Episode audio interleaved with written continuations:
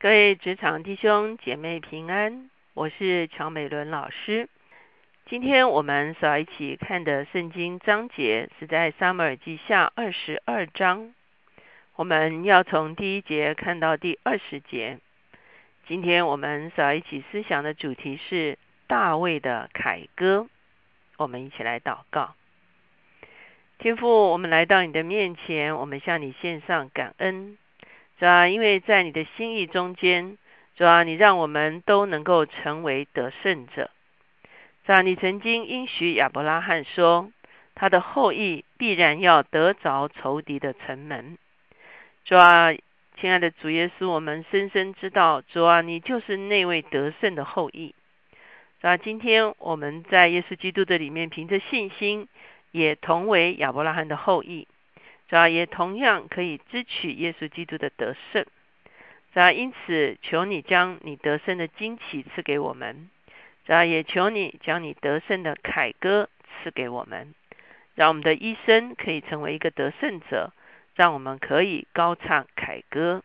谢谢主垂听我们的祷告，靠耶稣的名，阿门。现在呢，我们已经来到撒母耳记下的尾声。我们知道《沙沙摩尔记下》最后几章呢，记载的就是大卫生平的啊，可以说是最后的一个段落。特别在二十二章这个地方，有一首很长的诗歌。事实上，二十二章的这首诗歌呢，同样也出现在诗篇第十八篇，也就是大卫的这首凯歌呢，同样也收录在诗篇的里面。在刚刚开始讲《撒母耳记上》的时候，我们曾经看过一首歌，叫做《哈拿之歌》。撒母的撒母耳的母亲哈拿唱了一首歌，预言瘦高的君王即将出现。而相对于哈拿之歌的，是在就是在这个地方，《撒母耳记下》二十二章这个地方，也有一首歌是大卫的歌，而这首歌呢？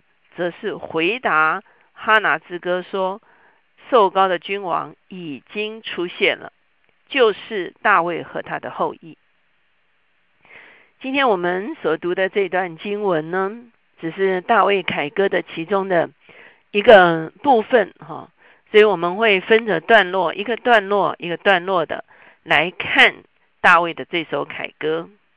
首先，我们看见二十二章第一节说。当耶和华救大卫脱离一切仇敌和扫罗之手的日子，他向耶和华念这诗。所以为什么称为是大卫的凯歌呢？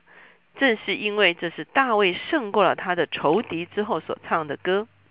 特别这个地方讲，不但是一切的仇敌，而且也特别讲到上帝救他脱离扫罗之手的时候，他唱这首诗歌。坦白讲，扫罗在大卫的一生中间，哦，也许不能算是大卫的仇敌，可是呢，他的确带给大卫非常多的痛苦跟苦难。当大卫逃脱扫罗之手之后呢，他也经历了他在战场上每战必胜的一个经历。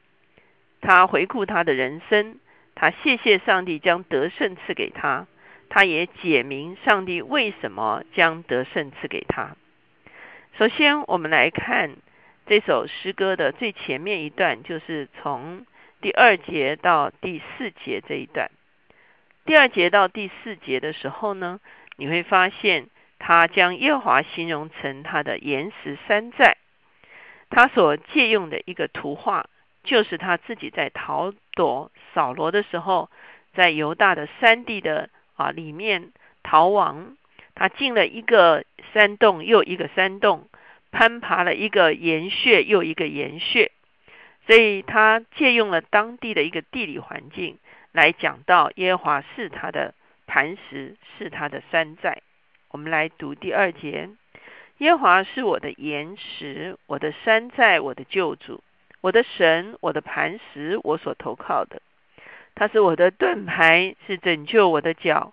是我的高台，是我的避难所，我的救主啊！你是救我脱离强暴的，我要求告当赞美的耶和华，这样我必从手仇敌手中被救出来。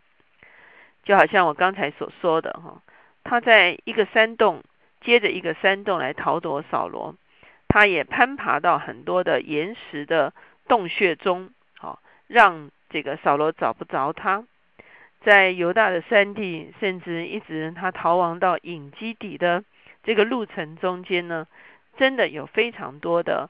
啊，山寨哈，意思就是说，在高高的岩石山上有一些洞穴是可以躲藏的，而他就借用这个地理环境的经验来宣告，不是这些山寨护庇了他，不是这些岩石护庇了他，乃是耶和华自己就是他的避难所。接下来呢，我们看的是啊，从第五节开始到第十六节。这段经文呢，我们会看见他借用了另外一幅图画。那幅图画呢，就是湍流的啊河水要将一个人冲走的一幅图画。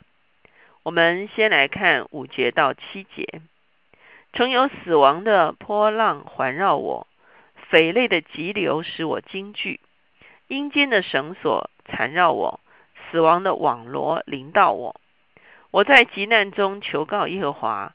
向我的神呼求，他从殿中听了我的声音，我的呼求入了他的耳中。好，他这样的一幅图画描写的是他是在水里，他好像是一个即将被大水冲走的人，急流啊波涛来啊，好像要环绕他，要淹没了他一样。所以呢，我们跳到十七节的时候呢，我们就会看见。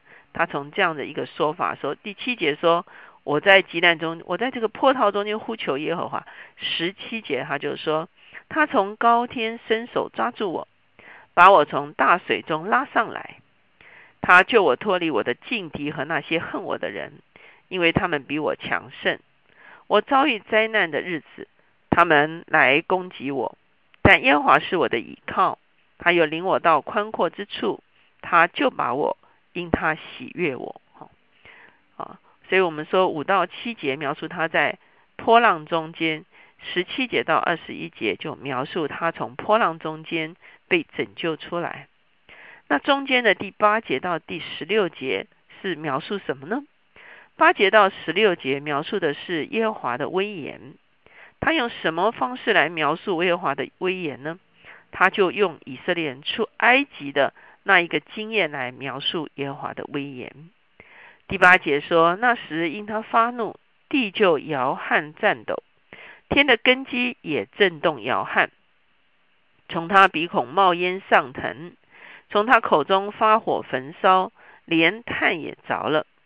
他又使天下垂，亲自降临，有黑云在他脚下。”当我们看到这样的一幅图画的时候，我们就会想到西乃山。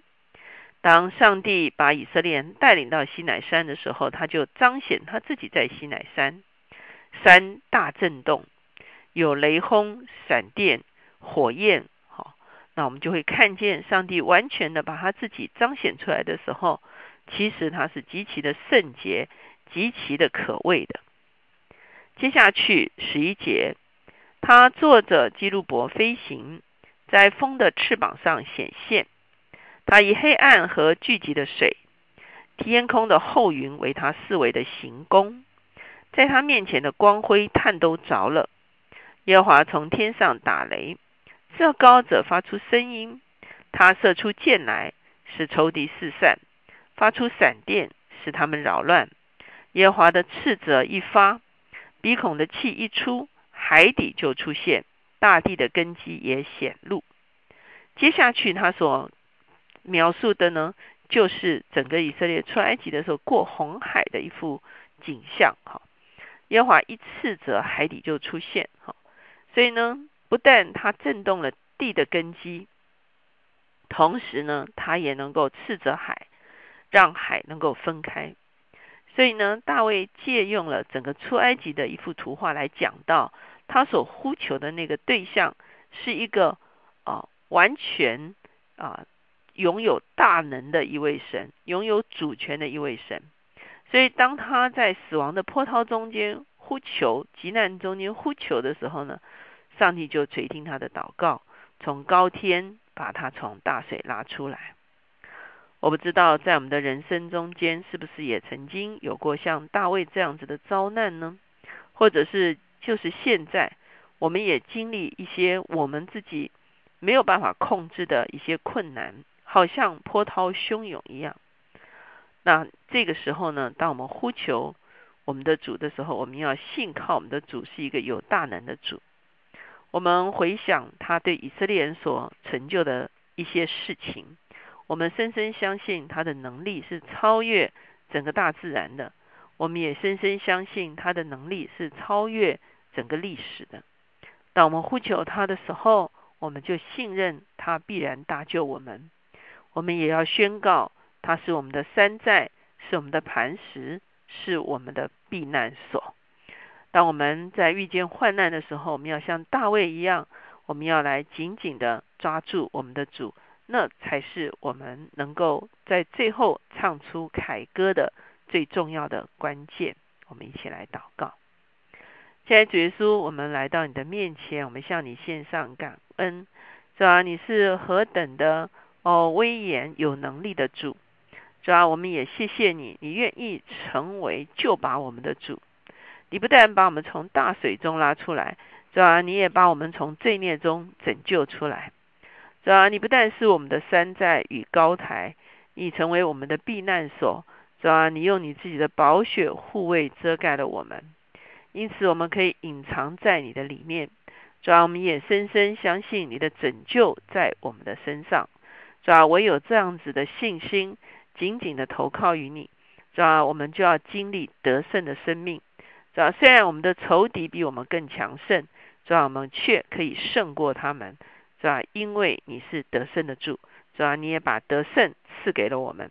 谢谢主垂听我们的祷告，靠耶稣的名求的，阿门。刚才说我们是得胜的后裔，哈，在前一天我们特别讲到说，大卫哈有得胜的 DNA，非利士人虽然有高大的 DNA，可是高大的 DNA 却不及大卫得胜的 DNA。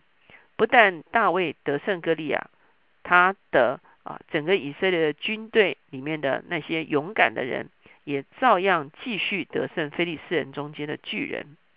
所以，我们不渴望是有巨人的 DNA，我们却需要有一个得胜的 DNA。也求神帮助我们，能够紧紧的抓住我们的主，让我们真正成为得胜者。